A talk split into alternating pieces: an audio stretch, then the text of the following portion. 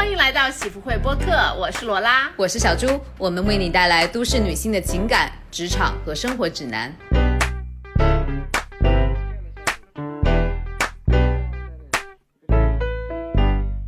那一天，我二十一岁，在我一生的黄金时代，我有好多奢望，我想爱，想吃，还想在一瞬间变成天上半明半暗的云。后来我才知道，生活就是个缓慢受锤的过程。人一天天老下去，奢望也一天天消逝，最后变得像挨了锤的牛一样。可是我过二十一岁生日时，没有预见到这一点，我觉得自己会永远生猛下去，什么也锤不了我。Hello，喜会的各位听友们，大家好。我们这一期的开场，我就直接开始引用了一段王小波在《黄金时代》里面非常有名的一段话，因为它和我们这期的主题息息相关。因为我们这期就是想跟大家探讨一下衰老这件事。嗯，然后前面我觉得对很多听众朋友们来说是一个 treat，因为小猪的声控是很多的，所以听他这一段 还好啦，还好 深情的 solo。对，对，其实衰老，嗯嗯，其实衰老这个就是我们之前也想过要不要聊，但是也是没有一个合适的时机。但是最近呢，我又想说要重新聊一下这件事情，是因为啊，最近我开始非常，嗯，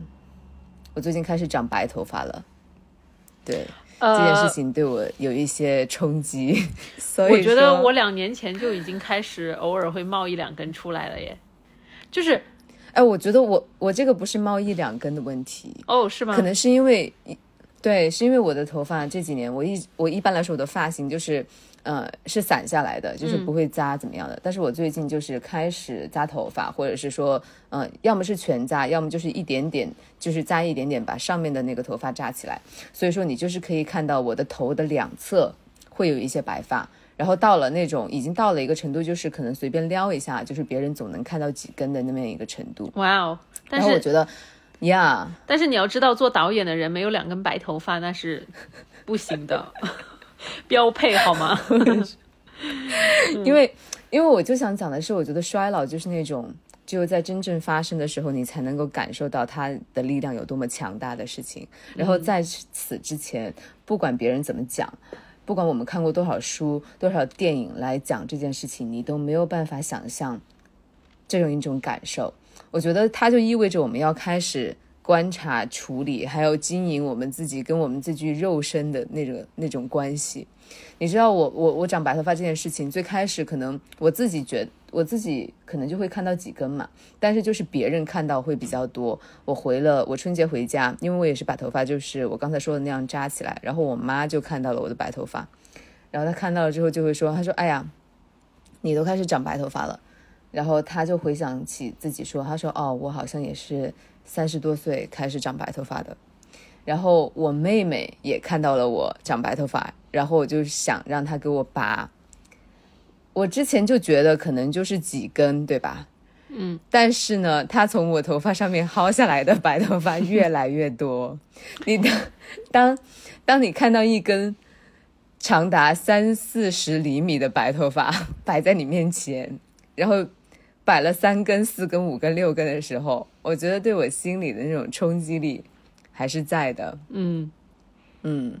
然后后来，呃，到了学校之后，我也也有关系比较好的同学坐在我旁边，然后他就是侧面看着我嘛，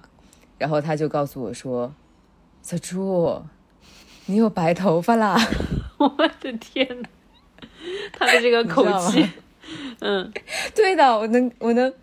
然后我就说啊，我知道，我知道，嗯，就是其实这件事情我还是，嗯。接受他好像比我想，就虽然说有震撼，但是，但是我还是嗯有一点点小伤心而已，没有没有特别的震撼，嗯呃，因为。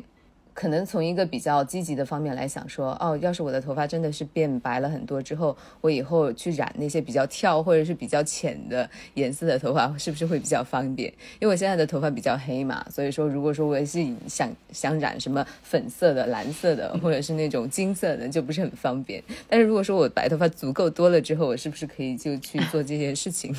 嗯嗯，所以你当下的我觉得。对一个心情上面是、是怎么样子的？就是有一种 oh shit 的那种感觉吗？呃，就是我觉得还好，呃，但是我觉得还好的这个原因是因为，呃，衰老这件事情袭击我已经不是第一次了。我觉得刚刚开始发现，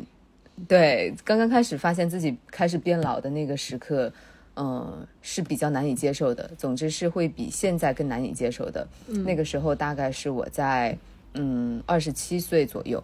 我有这个非常明显的感觉。那个时候我的工作强工作强度非常大，然后某一天起床，我就开始发现我的眼部有了细纹。当我发现这件事情了之后，之后的每一天，我都会发现我的眼部多了一条细纹。那一段时间我是非常非常崩溃的，因为他就是这件事情一声招呼都没有打，他就来了。嗯，我不知道你有没有那么一个时刻，就是突然开始发现自己开始衰老的那么一个时间点。呃，我觉得首先，我觉得“衰老”这个词听上去有一点吓人，是我至至至今都很难讲出口的。就是，而且就是我会想要说我自己变变大了，就是变成多少多少岁了，但是我比较回避去讲哦，我变老了，你知道吗？就是“老”这个词，就是感觉还是很敏感的。对，然后就是当我意识到，就是自己不像。对，就像你刚才讲的那个眼睛的细纹，因为我也是个干皮，所以其实细纹对我来说绝对比降临在你身上更早。而且我觉得我自己是那种，我一笑起来就会鱼尾纹很明显的那种，就是面部特征。因为像有一些人，他笑起来他没有抬头纹什么鱼尾纹的，但我就是有的那种人。然后我其实是一直心里面都非常的恐惧，说我如果笑太多了，呃，然后随着年龄的增长。我的这个纹会非常的明显，而且你知道鱼尾纹是你去打肉毒也没有用的那种动态纹，就是嗯，对，所以所以对，就就像我刚才讲的，我喜欢讲我的年龄增长了，但是我不想去讲我变老了，你知道吗？就所以我觉得其实我还是很难直面，就是变老或者甚至是说衰老这件事情的。那呃，对，就是意识到是的话，我觉得真的也就是。可能每天照镜子吧，我觉得我现在就是经常在观察自己的事，我想让自己就是我每次照镜的时候，我不想自己看上去很显老，因为我知道我是无法避免我自己变年长这件事情的，就是我不可能再像以前一样，就是说好像啊锃光瓦亮的，对吧？你总归注意到有一些细纹，但是我觉得是你照镜子一瞬间，你看到自己那种状态，就那种老态，我觉得其实是在我来说是最可怕的，就是比起。呃，比如说有个细纹啊，有个白头发什么的，嗯，对我来说，我真的就是在慢慢接受这件事情，因为我我的体会就是不仅仅是比如说脸垮呀，或者是皮肤变得不好这件事情，呃，而是因为我实实在在的感觉到我的身体上面是有衰老，就是器官功能、我的精力、脑力还有病痛方面。我是完全不是说那种二十出头、二十四五岁那种身体顶峰的那么一个状态了。嗯，我觉得刚刚开始觉得自己开始，嗯，年龄开始增长，就是我是一个特别喜欢看体育，就是体育赛事、体育运动的人。那小时候我就是在电视上面看那些，比如说体育频道，呃呃那些赛事，然后就会介绍那些运动员，说是说说是他什么十九岁、二十岁、二十一、二十二。那个时候因为我就是呃十五六岁，或者是。嗯，或者是更小一点，然后我就会觉得说，我离他们还很远，我还觉得很自己很年轻。但是呢，随着时间的推移，你就会发现电视上的那些运动员和你的年龄越来越接近，然后，然后，然后就会小何现在就是会比你小很多。我在前两年看冬奥会的时候，那个时候是二一年吧。就我听到解说解说员说，这位运动员九二年出生，是一名经验丰富的老将。然后那个时候，感觉心里就会被插了一把刀。嗯，因为我刚才说到，我二十七岁左右开始发现自己皮肤就是开始长细纹，呃，但是就是在同样的一个时间节点，几乎在相同的阶段，我就开始经历身体的一些疼痛，比如说关节上面的，尤其是膝盖。那段时间就是我也不知道，我也会一直在运动，但是我可能没有找到适合自己的运动方法以及那个量，可能天生我的膝盖也不是很好，因为我觉得我爸妈的膝盖也不是很好，所以说就造成了我的膝盖比较脆弱，我就开始就是膝盖疼，而且这种膝盖的损坏是不可逆的，你知道接受不可逆这件事情，它也是一个坎儿。然后，然后那段时间就是多次的跑医院，就让我一开始对我冲击是很大的。但是跑多了之后，我可能就是习惯了。你知道，我有一个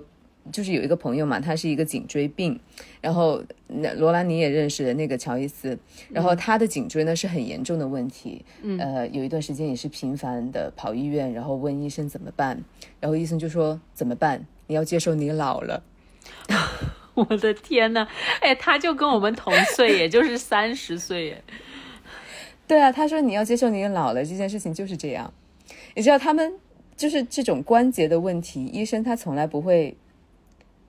因为这件事情不可能变得更好。你现在就是你关节最好的状态了，之后你只能说是控制它，然后去尽量减少那个呃病痛发生，但是他已经回不到以前那种更加健康的状态了。嗯嗯。是非常无奈。对，我觉得这个听上去有点吓人哎。就是当你之前你都会是 是说你的身体的某个地方就是在 get better，但现在你要把 better 这个词换成 get worse，就是你一切都在变差，而不是在更变好。我就觉得这一个呀，你能所做的最好，也就是维持你现在的这么一个状态，对吧？然后包括我的身体器官也是，因为我刚才说的什么皮肤啊、关节这些，它其实没有威胁到我自己的生命本身的。嗯，真的是后来过了一两年，有一段时间，我可能就是因为不知道，就是长时间高强度的工作，还是一些其他的什么原因吧，就是我的植物神经可能功能会有一些紊乱。然后那个时候呢，我会频繁的，呃，在白天感觉到，嗯。呼吸困难，嗯，然后心跳快，因为我们平时好好的时候，我们是不会感觉到自己的心脏在那里的。真的是他开始开始非出现一些症状，然后开始不由你控制的跳得很快的时候，你就会发现啊，自己的心脏在那里，然后他对我们的身体是有反应的，然后随时随地你都可能拿过去。就威胁到生命了本身，然后你就会发现格外的恐惧，然后你就会想说，我是不是要换一个方式给我的跟我的身体相处，给他重新 negotiate 一个 contract 和他，就是这样子的一个感受。嗯嗯，我不知道你有没有类似，我觉得你好像还好。对，没有听到你分享过这些。嗯，对我真的还好，就是在这些事情上面，我觉得我自己可能会比较做的是，我非常我太过于关注于我的外表的一些在衰老这件事情上的一个变化了。所以其实我觉得我的身体上面到目前为止还没有经历过什么呃因为衰老而带给我的一个巨变吧。但是其实我觉得这个事情也跟不知道是不是跟老有有没有什么关系，而是我觉得我以前。我我现在哦，就是我一点都不向往夜晚的生活了。就是现在对我来说，和包括之前，就是呃，我唯一想做的就是跟朋友，就是可能一起晚上出去吃了饭，但基本上吃完大家也就是各回各家了。就是你的体力和你的精神上已经暂且不说能不能支撑住，而是已经真的就不想你身体的那个欲望，就是那个 desire，就是出去玩的蹦迪的 desire 已经没有了。这是我自己观察到的欲望的消失和对欲望的消失和减弱，也是一件非常恐怖的事情。这个是各种欲望，对不对？对，真的，真的，真的，真的。对于就是我不知道你啊，因为因为小猪其实呃，他就是跟刚才我们提到那个颈椎不好乔伊斯的朋友，他们两个是经常的扮扮蹦迪搭子。然后我觉得，哎，没有没有，我觉得我很早就这个太少了，现在对我就退出了这个这个群聊，因为为什么？就是我觉得我自己已经。就是这是我老的一个表现，就是我已经感觉搞不动了。就是比起来，我正更想在沙发上瘫着看一下手机或者电视，你知道吗？明白，我非常非常能够理解，因为我想说的就是精力和欲望这件事情的减退。我觉得这个才是也是一种不可逆的东西，因为我就发现我自己有很大的一个变化，就是这几年没有以前那么有战斗力和那个心气儿了。嗯。你知道吗？就是我记得我在青春期的时候，虽然说有点羞耻，但是很真实的就是，我在青春期的这时候，我觉得我自己以后以后一定是个 somebody，我以后也不知道我以后会做什么工作，会干什么事儿，但是我就是觉得自己会成为一个人物，嗯，一个非常有有 fame 有名望的那么一个人物。我也不知道我哪里来的那个自信哈，总是觉得我我总觉得我不会是一个普通人。但是现在就是我慢慢的接受了自己，可能就会是一个普通人了。那种曾经我以为在我身上会发生的好事，它并不会发生。而仅仅过好现在的每一天，都需要我去竭尽全力了，你知道吗？然后，嗯，那些那些我仰慕的人，他们在我这个年龄，就是早就做出了那些无法企及的成就。然后我现在的焦虑就是，我看到那些我仰慕的那些榜样，尤其是女性的榜样，嗯，我就开始，我就会开始，可能他们都已经有一定的年纪了，然后我就开始疯狂的 Google 或者是百度，想知道他们在我这个年龄他们在干什么。他们是处于一个什么样子的事业和家庭状况啊？他们在做什么工作啊？有没有结婚呐？有没有生小孩啊？我就特别特别关注这些我的这些 role model，他们在我这个年龄在干什么？嗯，然后呢？你的观察结果是什么？反映了我自己的一种焦虑吧。嗯，觉得时间不够了。他们每个人所做的事情肯定是不一样的。对吧？但是总体来说，还是出名会出名要趁早。对的，我觉得现在就是感觉心态上也更加的趋于平淡了，至少我自己是这样觉得的。嗯，然后对，因为你当你跟我说到就是我们聊这个话题的时候嘛。我觉得我自己日常的是观察，是有时候经常你会在有时候会在小红书上刷到一些女生发的帖子，就是她会封面就是放一张自己的一个呃无滤镜的那种什么 iPhone 前置摄像头的自拍，然后说点进来，告诉我你觉得我几岁，对吧？然后就是你会看到很多这种，然后这些女生就是我觉得她们我也很很很佩服她们的这个勇气啊，就是很多人。呃，就是会会说啊，真的自己感觉很显老啊，就明明为什么我是什么九五年的，但看上去像是一个呃接近快四十岁的人。就是其实这个话题，我觉得就是真的是对女生来说非常敏感的一个话题，因为我觉得我们真的还是很在意年龄和就是外表这件事情的，不像男人说什么自己什么三十四十什么一枝花之类的。我觉得女生一旦跟这个碰上了，就是一个。对我们来说是更加敏感，然后更加有一点带一点悲凉的一个悲伤的一个一个这么一个话题吧。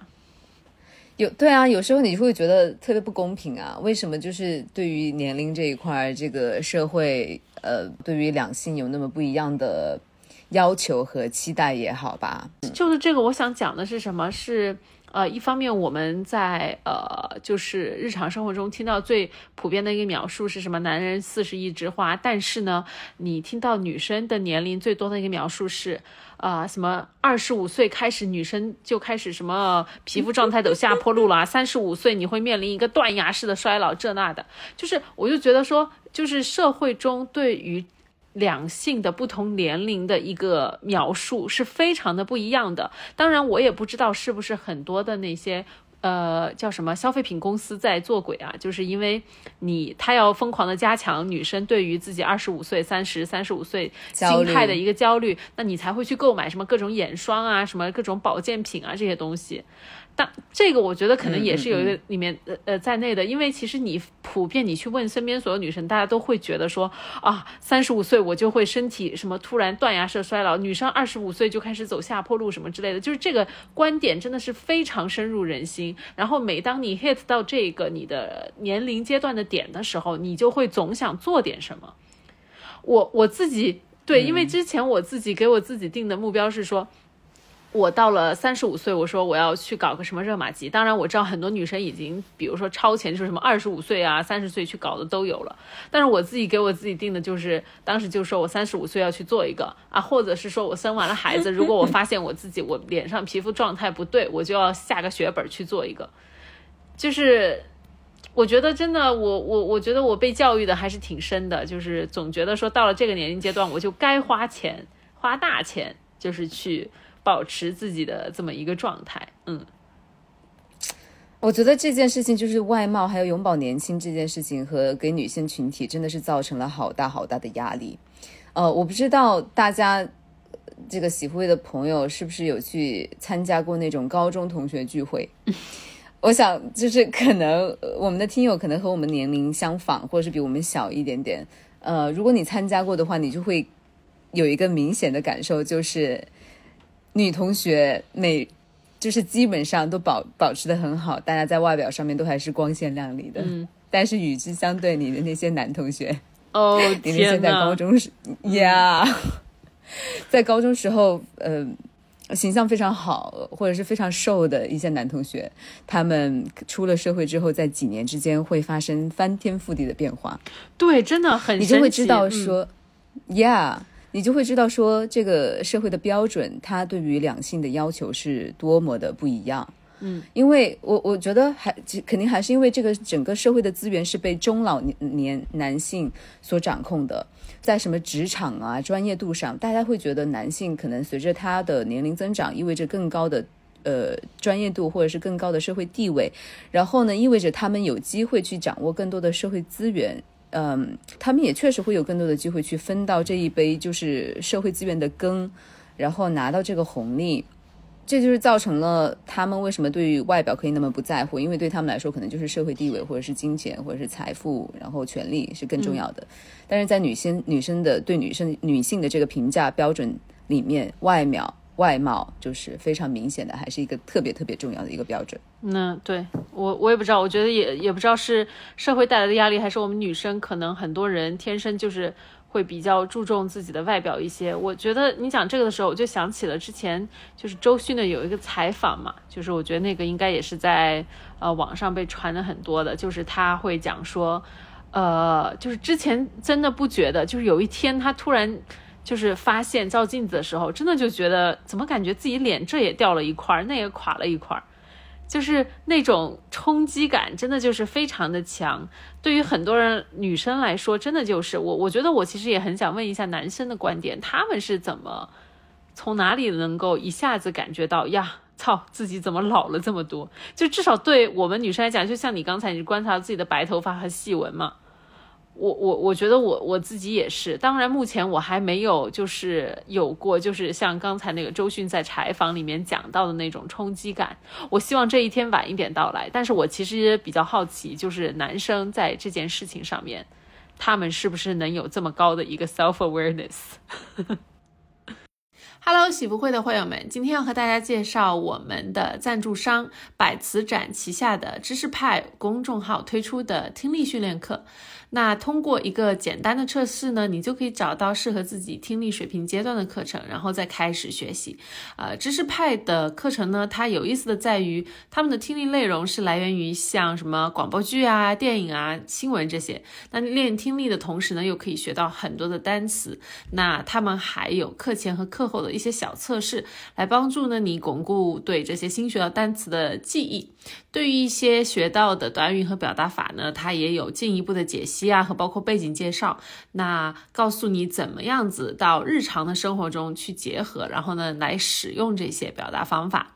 我之前呢也和大家分享过自己学习英语的一些经验，那主要的就是靠一边啊看一些电影啊和美剧，一边来做笔记。也就是说，你看剧的时候，你随身要带一个小本本，只要。就是发现一个自己诶没见过的单词，或者是觉得很有意思的说话方式、方法什么的，你就把它记下来。然后呢，是需要不断的再回去去看，呃，找各种各样子的机会去用这些新的单词和词组的。呃，对我来说的话，这种方法就能够更好的去培养一个语感。那我觉得真的是很适合那些真正的想要去用英语来沟通的人，就是比如说各种都市的外企打工人。我觉得听力的重要性，特别是到了工作之后。就是大家都会懂了，特别是如果你是在一个外企工作，或者是说你会需要去啊对接一些呃 global 的部门，那当和他们开会的时候呢，你的 global 的同事就开始哔哔哔哔一大堆，然后自己却听得个似懂非懂，这也很尴尬，就是都不知道怎么给他忽悠回去，是吧？啊，这个时候我觉得听力的一个重要性真的就凸显出来了啊，所以呢，这次知识派推出的听力训练课呢，大家都可以去试一试，因为他们二十天的课。课程是只需要十八块钱，而且很方便的是，在他们的微信公众号就可以直接的去啊学习，就不用下载任何的 APP，这一点我觉得是很方便的。然后这个价格嘛，就是也就是一杯美式咖啡的价格啊，就每天你就可以啊打卡啊练听力，学一些地道单词。我自己实测下来，他们的每天每次的课程差不多也就是二十分钟啊就可以完成了啊，是非常适合你在通勤的路上来练习的，或者是充分利用你的各种碎片化的时间喽。嗯，大家还可以在我们的 show notes 里面找到更详细的使用教程哦。好，那我们马上回到节目中吧。我觉得，其实对于女生来说，嗯，可能像我们这个年龄，或者是三十加的一个女性吧，有一个非常难以回避的，就是年龄的焦虑，就是很明显的变化，就是在一个传统的婚恋市场上，呃，超过三十岁了之后，你就会越来越不被看作一个潜在的恋爱或者是婚姻的对象。嗯，当然这件事情一定不是一件坏事，但是它却是一个非常很不公平的一个现象。呃，在传统的一个婚恋叙事当中，女性就是超过三十岁，你就会被别人说是所谓的贬值了。就是以前我会听到，我二十几岁的时候听到那些什么男性的一些长辈啊，或者是非常 random 的爸妈那些朋友，就会跑过来跟我讲这件事情。我当时就非常的不屑，包括我妈会也会觉得听到这个也会觉得很被冒犯。但是这件事情在他们那个狭隘的规则里面是真的。如果你要去玩他们那个。圈子里面的游戏，那这个 rule 这条规则就是真的。嗯，但是我们可以不玩这套游戏，我们可以去选择去跳脱出那套游戏。只要我们不玩那套傻逼规则，就伤害不了 伤害不了我们。我自己的感觉就是，我现在已经三十加了，我已经在一个婚恋圈或者是择偶圈的边缘，我感觉自己越来越不被当做一个性的客体了。嗯。这可能不是一件坏事，这对我的身心来说可能都不是一件坏事。但是呢，就是我还在一个生育圈的中心，就是我还是就是有携带着我子宫的这个功能的。呃，这就是为什么可能我还会感觉到一些纠结和困惑。我还可以做出选择嘛？要不要行使我子宫的功能？你说到会嗯。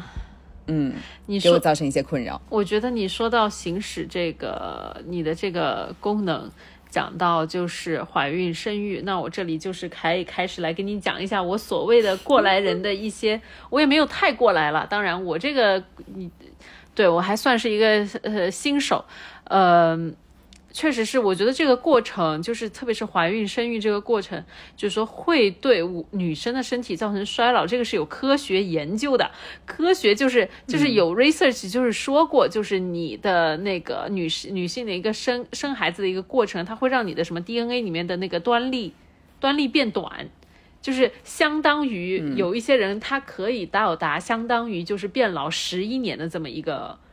这么一个大的一个一个一个区间，你知道吗？当然，就是每个人个体差异不同嘛。但是我今天在录这个播客之前，我还专门去看了一下那个 research，他就是说，就是有一些人就是可以到达十一年这么之久。就是这个，当这个实验赤裸裸摆在面前的时候，我觉得还是很吓人。因为特别是当我读到这个实验的时候，是我正在怀孕的时候，就是我就会觉得，你知道吗？就是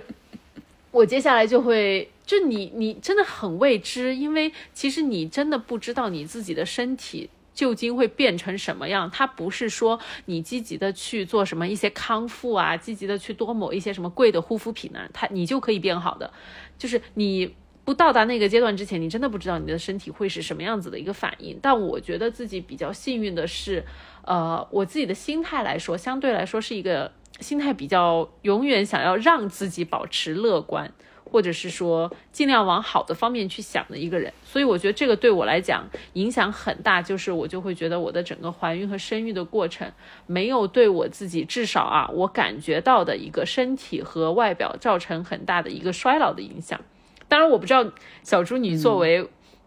观察我的一个朋友，就是一个外人，你有没有同样的一个感觉？我反正是觉得。好像并没有说，呃，有有很明显的一个一个影响吧。当然，不得不讲的是，我觉得你整个一个过程中，它对你器官的一个伤害，因为你想，你整个怀孕是胎儿是会把你的器官疯狂的挤压，你的子宫会胀大，然后又缩小，对吧？然后你的各个器官在归位，就这个过程其实肯定是会对身体有很大的影响的，和包括你在怀孕和生产的初期，啊，你的休息会非常的不足，你的睡眠会变得非常的碎片化。我觉得睡眠真的是对一个人的面容还有衰老是有相当大的一个影响的，这个真的无法回避。是的，对吧？就是这是我自己的一个比较粗浅的一个观察。当然，我觉得很多，另外又说到，我又在呃社交媒体上会看到一些女生说自己什么生娃前、生娃后，经常有那种对比照，或者是说刚生娃和带娃三年之后一个面部的一个对比照，就有很多就是就是很明显的那种嘛。然后你看着新班儿，心里还是有点拔凉拔凉的，就有点担心，糟了，自己是不是也会变成那种妈味儿很重的老阿姨，你知道吗？呃，这个生育好这件事情好像是开盲盒，因为我觉得你还就是说实话，我觉得你的变化是非常非常小的，就是在我看来。但是我想告诉大家的就是，即使有很大的变化，也真的没有关系。嗯。我觉得，主要还是要一个非常好的心态去接受衰老这件事情，因为现在网网社交媒体上面也有很多说，呃，去赞叹什么女明星啊，这些生前身后没有，嗯，没有什么变化呀这种趋势，但是你知道他们。不是一般的人，他们得到他们的经济状况，他们可以得到那种关爱，他们接受到的那种医疗，本来就是和我们普通人非常非常不一样的。这件生育已经是一件很辛苦的、很痛苦的事情了。就即使是你变老了、变得不好看了，这件一次 OK，对，因为没有关系。因为像我，我觉得现在，因为在那个。呃，就是我觉得在很多西方国家，包括现在我在加拿大嘛，就是我觉得这里的人会更加的 loose 一些。就比如说我老公就会跟我讲，他说他有很多朋友，就是非常的接受接受自己，呃，接下来他们的身体和整个状态就会变成一个什么 mom bod dad bod，就是说变成一个妈妈身体、爸爸身体，就是说可能会有很多人他们在生完孩子之后，就是父母双方啊都就是停止关特别关注自己的外表和身材。他们就会接受自己的现在，就就就就这样，就是像我带孩子，我就没有那么多时间去健身，去搞，去打扮自己。就是很多人他们就会接受，呃，这样子，就包括像有一些人啊，年轻的时候说的就是什么泡吧蹦迪，然后什么高跟鞋搞得很光鲜，然后很多人他们就会在生完小孩之后，就是停止关注自己这方面的东西，而是把更多的关注投向于孩子。那当然，我觉得这种就是没有好与不好，而是这是不是你自己想要的一个。状态就是，如果说这个事情没有 bother 你，让你觉得说，哎呀，我我因为这个形象这么大的一个转变，然后我就变得很沮丧、很不开心的话，我觉得完全 totally OK。但如果对我自己，我这种就比较肤浅的人来说的话，我觉得如果我因为这个事情让我自己每天变得。就是怎么讲不爱收拾打扮了，然后身材有点走样的话，我是很关注这个的，你知道吗？然后我就会说，我会去花力气去改变自己这样子的一个一个状态，嗯。哎，但是对我就其实我我会有一点不一样，就可能我本来就不是那种特别关注我自己外貌，然后也不是喜欢且善于打扮的人，嗯，所以说我对我来说就是一些所谓的养生和抗衰，更多的还是在身体机能上的，就是我希望我还有这个呃呃比较好的身体和精力去做一些我真正想做的事情，嗯嗯，那对于我来说，我现在可能就是呃让自己的身体衰老的比较慢的一个方法就。就是，嗯，我会喝，就是我以前特别不爱喝水，那我现在就有意识的去喝很多的水，每天，我觉得这个是很重要的。嗯，然后还有一个就是，呃，对于皮肤的话，呃，如果说真的是和外貌相关的，就是一定要防晒。我以前也不懂说为什么防晒那么重要，然后后来就是我皮肤经历了各种样子的病变，真的是有病变，然后过敏啊，搞这搞那的，我现在就是防晒。然后我所有的护肤品，我现在就是返璞归真，我不用了，我只用保湿的那种，没有什么成分的东西。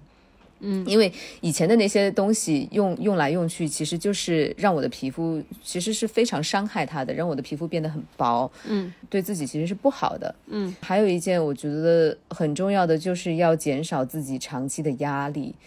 呃，因为像我以前在工作当中，可能就是因为长期的高压。呃，这种精神上面的压力，就是脑力这这种非常高强度的使用，确实是让我觉得整个精神气儿上面衰老了很多。我现在觉得应该尝试去减少这种压力。嗯，我我我感觉哦，我最近这几年悟出来的，跟你讲的，就是除了嗯，你你讲的是精简自己的一些护肤的一些东西。然后呢，和减少这个压力之外，真的就是另外我还想加两点，就是一个心态和特别是运动，对一个人的状态就是那种的影响有多大。就是我觉得就是既然就是变老就是变大这个是过程是不能够就是你不能够去阻止它的，但是就是如何，我觉得我现在的课题是，与其说就是如何就是阻阻阻断衰老或者延缓衰老，而说。呃，而是变成说更加更加好的去 age well，就是怎么样子很好的说活说的作一点是优雅的老去。然后我觉得其实呃，在我悟出来就是说你的心态是一个问题，还有一个就是你运动的一个程度。因为我发现哦，我身边那种我感觉就看上去很显年轻，就状态很显年轻的人，就我就暂且不论他，就是我觉得有时候你的状态很显年轻，跟你脸上有几根褶子真的没有。很大的关系，就是我会看到有一个人，你看得到他，你说，哎，他笑起来，比如说有什么有点皱纹啊，这那，但是你整个人看上去，你就会觉得他精神焕发，看上去像是一个很年轻的人。那这种人，我觉得一个是我很有印象的是，当时我的一个沙跳 salsa 潇洒舞的一个老师，一个日本的男生，他真的就是他，我当他告诉我他已经快五十岁的时候，我整个人震惊了，因为他整个就是，就永远看上去有点像那种。呃，他不知道为什么给我一种在夏威夷生长的那种日本人的感觉，可能是因为晒的黑黑的嘛，然后又又很全身都是瘦肉，然后整个人状态永远都是啊啊，就是那种，然后他运动的，对，因为他跳舞嘛，所以说我觉得他真的跳一些那种很热情洋溢的舞啊，就是。真的让他整个人的状态就真的很显年轻。另外，我觉得就是心态，真的是因为好多我看到有一些人，他你会看上去觉得他非常的显老啊，或者是很老态，真的就是他自己的心里面给自己上的一个枷锁。就是你如何实现一个心态的转变，不被你的像你刚才讲的你的几根白头发所困扰，被我们的一些细纹所困扰，而是说你看到的一些呃，就是。把这些东西都抛开，然后如何去面对自己？因为年年岁的增长而更加，比如说有智慧而更加有阅历这件事情，就是这两个东西在你面相上面的表现，我觉得是很有突凸显的。然后另外，我觉得由此它也可以回到你的内心，对你的身体和包括你讲对你的器官的一个影响。就听上去可能觉得有点悬啊，但我真的是觉得这两件事情，不管是对你的内在外在的一个影响都很大。嗯嗯，其实衰老这件事是这样子的，人显不显老，呃，以及衰老的速度，其实是和我们每个人的基因先天的问这种关联是更大的。呃，就有些可能不显老的人，对他看起来是，其实天生丽质所占的这个比例会比较多一点。嗯，但是也不是这个不意味于。意味着说，我们作为个体什么都不能做了。我觉得你刚才说的，呃，总结起来就是一个要 keep active，你要保持自己是一个比较，不管是在心态还是在身体上面，都是一个比较积极的状态。还有一个就是，我觉得去尝试一些新的东西，不要困在自己的一个常规 routine 或者是陈旧的过去的这种生活当中，也是一个很重要的。就是你要去尝试或者是学习一些新的东西，它可以刺激你的那些。一些内分泌也好，或者是怎么样也好，让你会觉得一直都是活的比较有意思和有兴趣的。我真的讲到这里，我最再多说一句，就是我觉得现在可能很多大家都也都诉诸于医美来作为自己的一条，就是呃一个方法嘛。我觉得当然就是这个这个事情做不做呢，是完全看自己喜不喜欢。但是我真的讲哦，我觉得我身边看上去，我自己觉得状态很年轻很好的人，他们。真的不是靠那么几根针，我觉得就能达到的。当然，你 always 可以把这两个东西结合啊，但是更多的真的都是一个就是内在的一个体现。因为好多我觉得就是过度使用医美的人，其实看上去是非常的 No, no, no, no, no 非常的其实我觉得有点 obsess 了，就是有一点上瘾，然后有一点你过于去为一个事情所困扰，就是反而会更加的显得你的年纪很大，你知道吗？就是我觉得过度做这件事情。好，anyways，你回到你想，或者是说，我觉得我们从根上就错了，就是我们不应该追求看起来年轻这件事儿。嗯，我们可以感觉年轻，但是我们不应该特别的去追求看起来年轻，因为就像我刚才说的，看起来年轻这件事情，它可能有百分之八十是取决于说我们的基因是怎么样的。嗯，因为衰老这件事情，它是一个关于我我之前也去看了一些关于衰老的科学，它是一个特别特别复杂的过程。嗯，就是我们现在的科学家还在不停的试图去。参透其中的奥秘，然后前几年就有一个自然医学的一项研究发现，说我们不是在匀速变老的，嗯，是会在某一个时间段出现断崖式的衰老。然后这个断崖式的衰老呢，有三个节点，嗯，第一个就是三十四岁，他三十四岁之后各种疾病风险开始增加。然后第二个点是六十岁，岁六十岁过了之后开始进入全面衰老期，哦，然后在下一个节点就是七十八岁，七十八岁之后就是你寿命的一个拓展期了。当这种科学的东西摆在甩在你脸前的眼前的时候，你就知道说，你作为个体做什么，你所做的做的东西都是非常有限的。我们只能在我们能够去发挥的那个框架里面去发挥，但是在这个框架里面又有一些事情是我作为一个人不愿意去做的，因为它和我的自我息息相关。就比如说我刚才说了，我现在去愿意做的就是防晒呀、喝水呀，或者是减少精神压力，但是我不愿意去做。的事情就是，比如说我去戒掉熬夜这件事情，对我来说 是不可能的，因为我就是一个夜晚比白天状态好的人。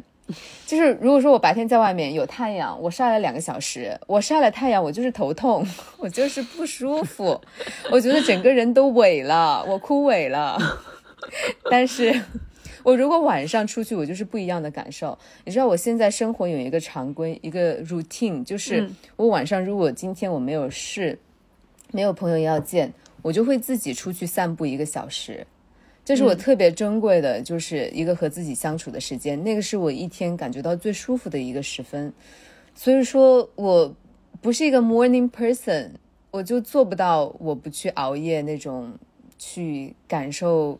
自己的。自己和自己独处，然后有一些很多想法迸发的那个时间，它都是在晚上，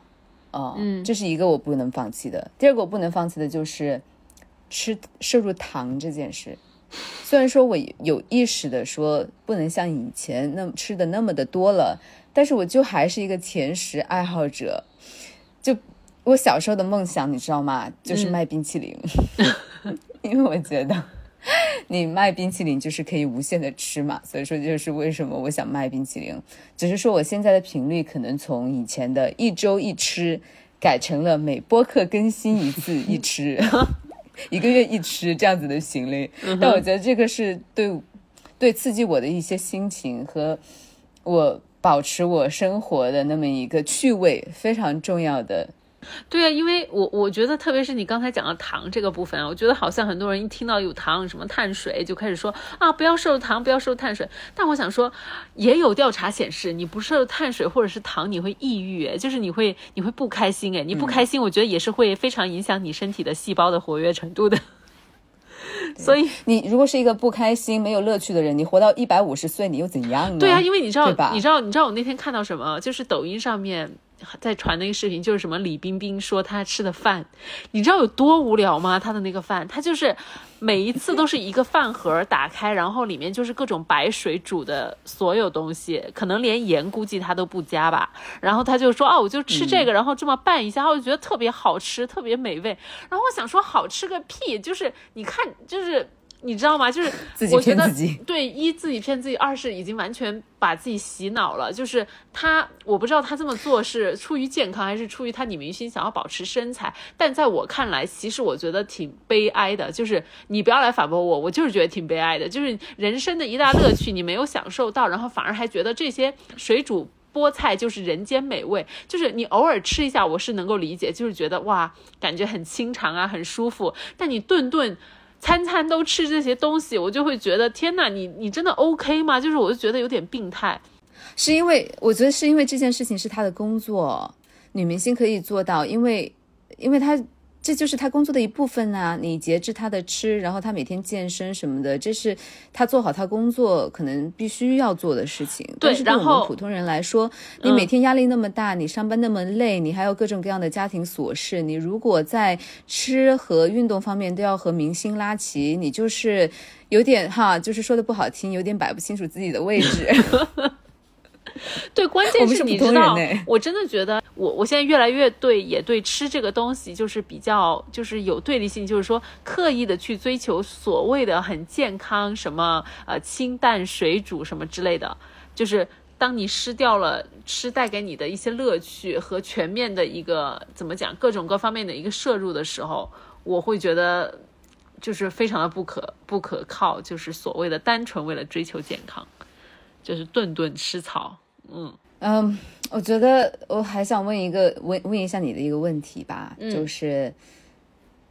你会你会想长生不老吗？，no，你知道为什么？我我为什么我你对死亡这件事情是接受是很 OK 的吗？为什么你你你讲这个？其实我思考过，是因为我我前面有几天有点无聊，我居然又看了一次那个《吸血鬼日记》，就看了那么一两季啦。但是我觉得看那个的时候，我同时也在思考一个问题，就是如果给我一个选择，比如说啊，让我也做一个所谓的什么吸血鬼可以长生不老什么之类的感觉怎么样？我觉得挺悲哀的耶。就是因为，当然我不知道长生不老的定义是说我到了八十岁开始。就是我还可以长到一百五十岁、两百岁这样的长生不老，还是说我可以定格在一个三十岁或者二十五岁这样子，你知道吗？这样我不知道这个对于长生不老定义是什么，但是我总觉得就是你到了，就是你会觉得活久了，你身边的那些你最重视、最喜欢的人都纷纷的离开。然后你还一个人在那儿愣着，就是干什么？我觉得时间到了就差不多了呗。但是当然啊，我觉得这个是建立在我现在才三十岁的一个情况下，就是我还没有感受到死亡带给我的恐惧。就是比如说像我爷爷，我其实我发现他哦，就是他现在已经九十几岁了嘛，就是这个就是大家都心照不宣了。就我觉得我爷爷现在变得非常的害怕，你知道不？就是他有时候自己晚上在一个人。因为现在是我的，我我一个表，我妹妹会跟我爷爷他们住在一起，我爷爷就会晚上如果发现，比如我妹妹出去玩了，十一点半什么没有回来，我爷爷就会打电话叫她回家，并不是担心说我妹妹在外面玩久了，就是担心她的安全，而是他会担心他自己万一有什么事儿。有什么问题，就是家里面没有人帮他，比如说打电话叫幺二零啊，或打电话给我爸爸呀什么之类的，就我会发现。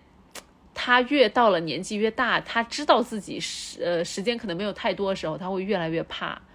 死、怕老这件事情。嗯，对我现在也非常难以想象老年人的生活是怎么样的，就是那种倒计时的感觉。因为，真的，我觉得我们在我们这个年龄，我们还是从前算到我们这个时候的，对吧？我们会算说自己活了三十年，怎样怎样。到他们那个时候，他们可能就会算的是我还有多久，嗯，就是我们计算和看待人生的方式真的不一样了。而且人真的到越老的时候，我觉得就是会对生命这个东西越来越眷恋。我看到家里的老人也是这样子的感受，对就是你越到后面越舍不得放手，你总是觉得还有很多东西想让你留下来。嗯，对我来说，就是死亡这件事情一直都非常难接受。呃，我不知道有没有跟你分享过，我小时候就是会大概七岁的时候，我知道了死亡这件事情。然后那个时候我又接触到什么天文学、宇宙这件事，嗯，我就每天睡觉之前，我就会自己面对着，就是侧过去背对的一堵白墙，然后就开始想到我死了之后，所有所有的东西，嗯，都没有了，我什么都不知道了。然后宇宙那么大，嗯，我自己又那么小，然后生命又那么渺小，我就开始疯狂的暴风哭泣。然后我大概在我七岁的时候，因为这件事情哭了一两个月，每天晚上都哭。天呐，我觉得你好，你七岁就已经透露出了很多哲学家的气质，哎，然后这件事情我到现在也没有想通，你让我去认认真真的想这件事情，我还是觉得非常恐怖的。嗯，所以说对我来说，你问我想不想想不想继续一直活下去？想不想长生不老？我现在的回答就是我想，而且我还想唱起那首歌，叫做《向天再借五百年》。嗯，你知道那首歌吗？嗯，我知道。你讲这个的时候，我我发现一个对比是什么？就是我的爸妈和我老公的爸妈，因为我的爸妈现在他们也就是五十多岁的一个年纪嘛，但我老公的父母他们已经是七十岁出头了，然后我就能够观察到我爸妈和我公婆的，就是平时说话的一个语气和态度上的不同，就不管他们是。中国人还或者说是西方人，真的，我我爸妈就是不会提很多的什么啊，自己老了呀，然后感觉好像也不叫在自己安排身后事吧，就是他们的语气中还是透露出来很多。就是感觉哎，我还有这要搞那要搞，我还有很多的东西要去弄一弄。但其实我的公婆他们已经开始在语气里面透露说，比如说像我婆婆，她就会经常讲很多，哎呀，I'm getting older 啊，什么我已经不像我以前身体那么好了呀，这些东西。然后我公公的语气里面，因为他年轻的时候是个特别意气风发的一个人，当然当他现在七十多岁了之后，他就会，我觉得他身体的一些变化还是会让他觉得哦，自己的年轻不在。然后他就偶尔是语气里面是会透露出来很多觉得，就是对于自己变老这件事的一个悲伤的。但是我觉得我的父母现在他们五十几岁还算是一个中年人的年纪啊，哦，他们就还目前还没有这种情绪，就是你还是可以看到那个对比的。当然我不知道我自己是会到了几岁之后我会有这么样子的一个，你知道，就是想法或者是说那种状态的一个改变。我觉得我现在就有这个情绪了呀，我天天都在感说我自己老了，或者是说 和我自己的这种变化，因为对我来说这是一个很明显的事情。嗯，呃，就比如说我的脑力啊，或者是说我现在和一些比我小九岁、十岁、八岁的一些呃同学在一起，我明显的感觉就是很明显的，我和他们的经历就是有区别的。对对，但是我觉得它是很正常的，你说出来可能比你不说更好。憋着更好。你说出来了之后，说明可能你有勇气去直面这件事情，或者是说，呃，我在找一个方式和这种情绪相处，甚至是我把这个事情当做一个调侃、一个调笑的对象，他没有，他不是那么严肃的，出于自自嘲一下怎么样也好，我觉得。可能每个人对于这件事情的处理不大一样，有些人就会憋在心里不说，有些人他可能就是比较想说出来，让他人然后嗯知道，也让自己好受一点。嗯，不不管怎么讲，就是说每个人都有年轻的时候，然后每个人都也有老的一天。就是你不要看着就是那些呃年纪很大的人，就是觉得说对他们。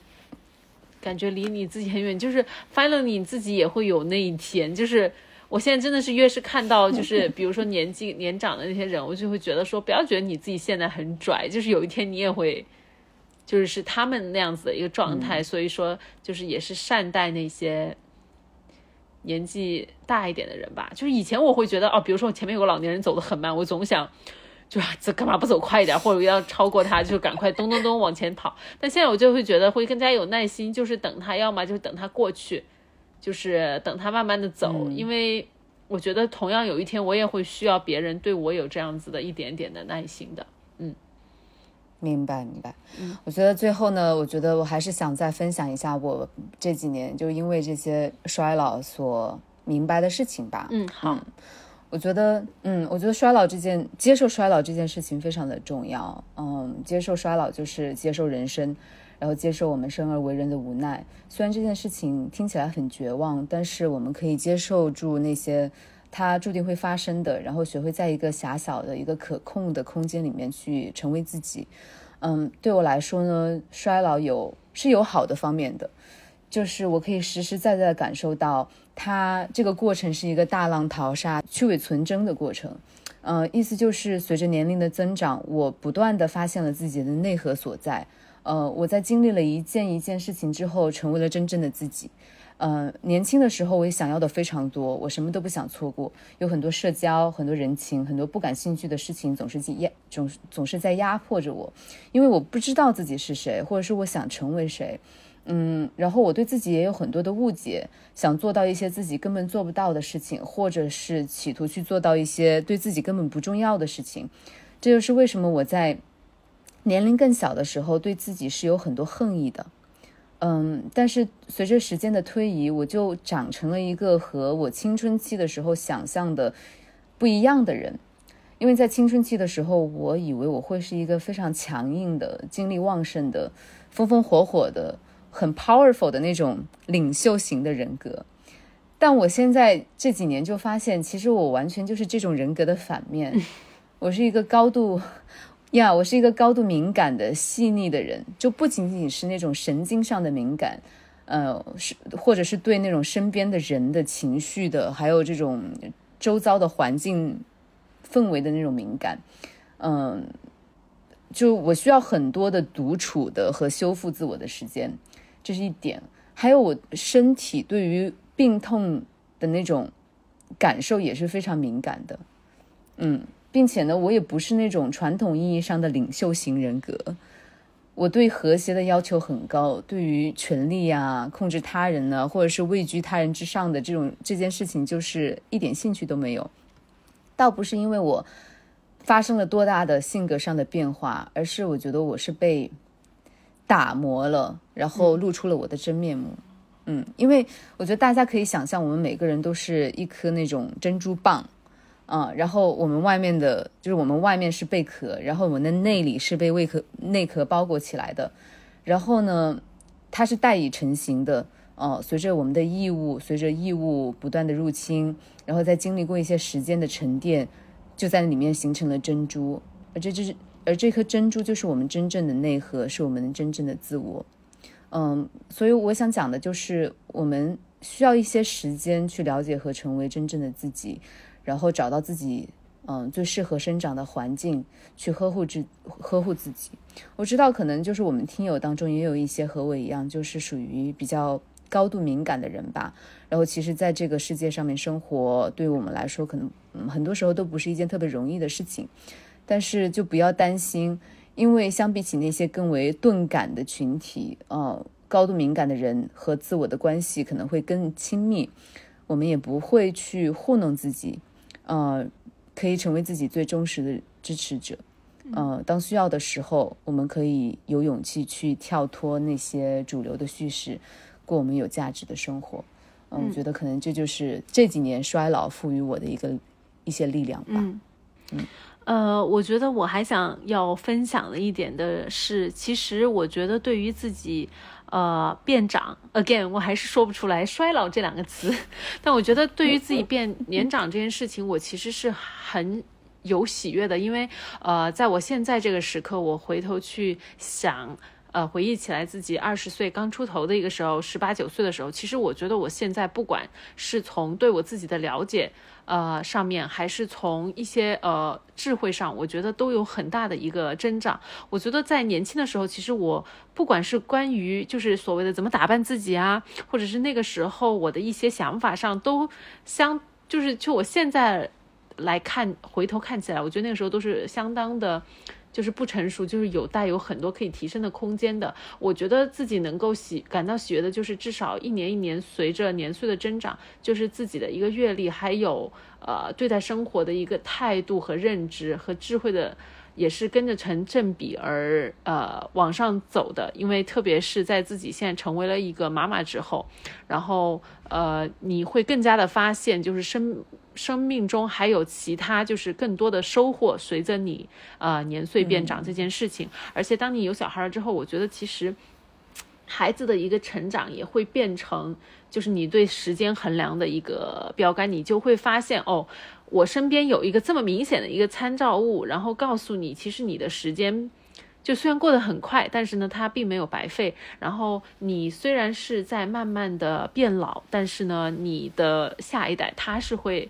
慢慢的就是，当然也是会变老，但是他是在慢，更多是这样说，在慢慢的成长。然后这件事情，他也会给到我很多的一个所谓的变老的一个意义吧，就是不光只是说有一个生命渐渐，我的生命慢慢在，就是可能变得越来越消逝的这么一个过程。对，所以对我来说的话，可能总结层次是这样子的，嗯。嗯，非常的好。好，那 OK，我们最后居然上了正能量哎。哦，那必须的啊，这喜福会的宗旨呀，就是 always 正能量啊，没有也要硬凹一点出来。嗯，好。对，就非常谢谢陪伴大家，大家陪伴着我们，就是喜福会，也就是慢慢在衰老中，就是这个是一个正向的衰老，就是这么多集了，对吧？嗯。对，因为因为真的就是因为前前两年不是我我还是就是偶尔发点微博嘛，也算是一个脚趾头部的一个小型小型小型 KOL，就是就有很多人会来给我留言，他说啊，我就是从大学时候关注你的时候，那时候你还就是怎么怎么样，现在没想到你小孩都已经就是半岁了什么之类的，就是说看着你这么多年就是发这些帖子，就是这也是就是变老带给你的一些收获啦，就是对吧？就是当你。嗯嗯，一切尽在不言中，好吗？谢谢大家收听，就是感谢感谢大感谢大家的互相陪伴吧。嗯，我觉得我们真的是和听友们在互相陪伴。嗯，好的，那我们下期喜福会，OK，再见。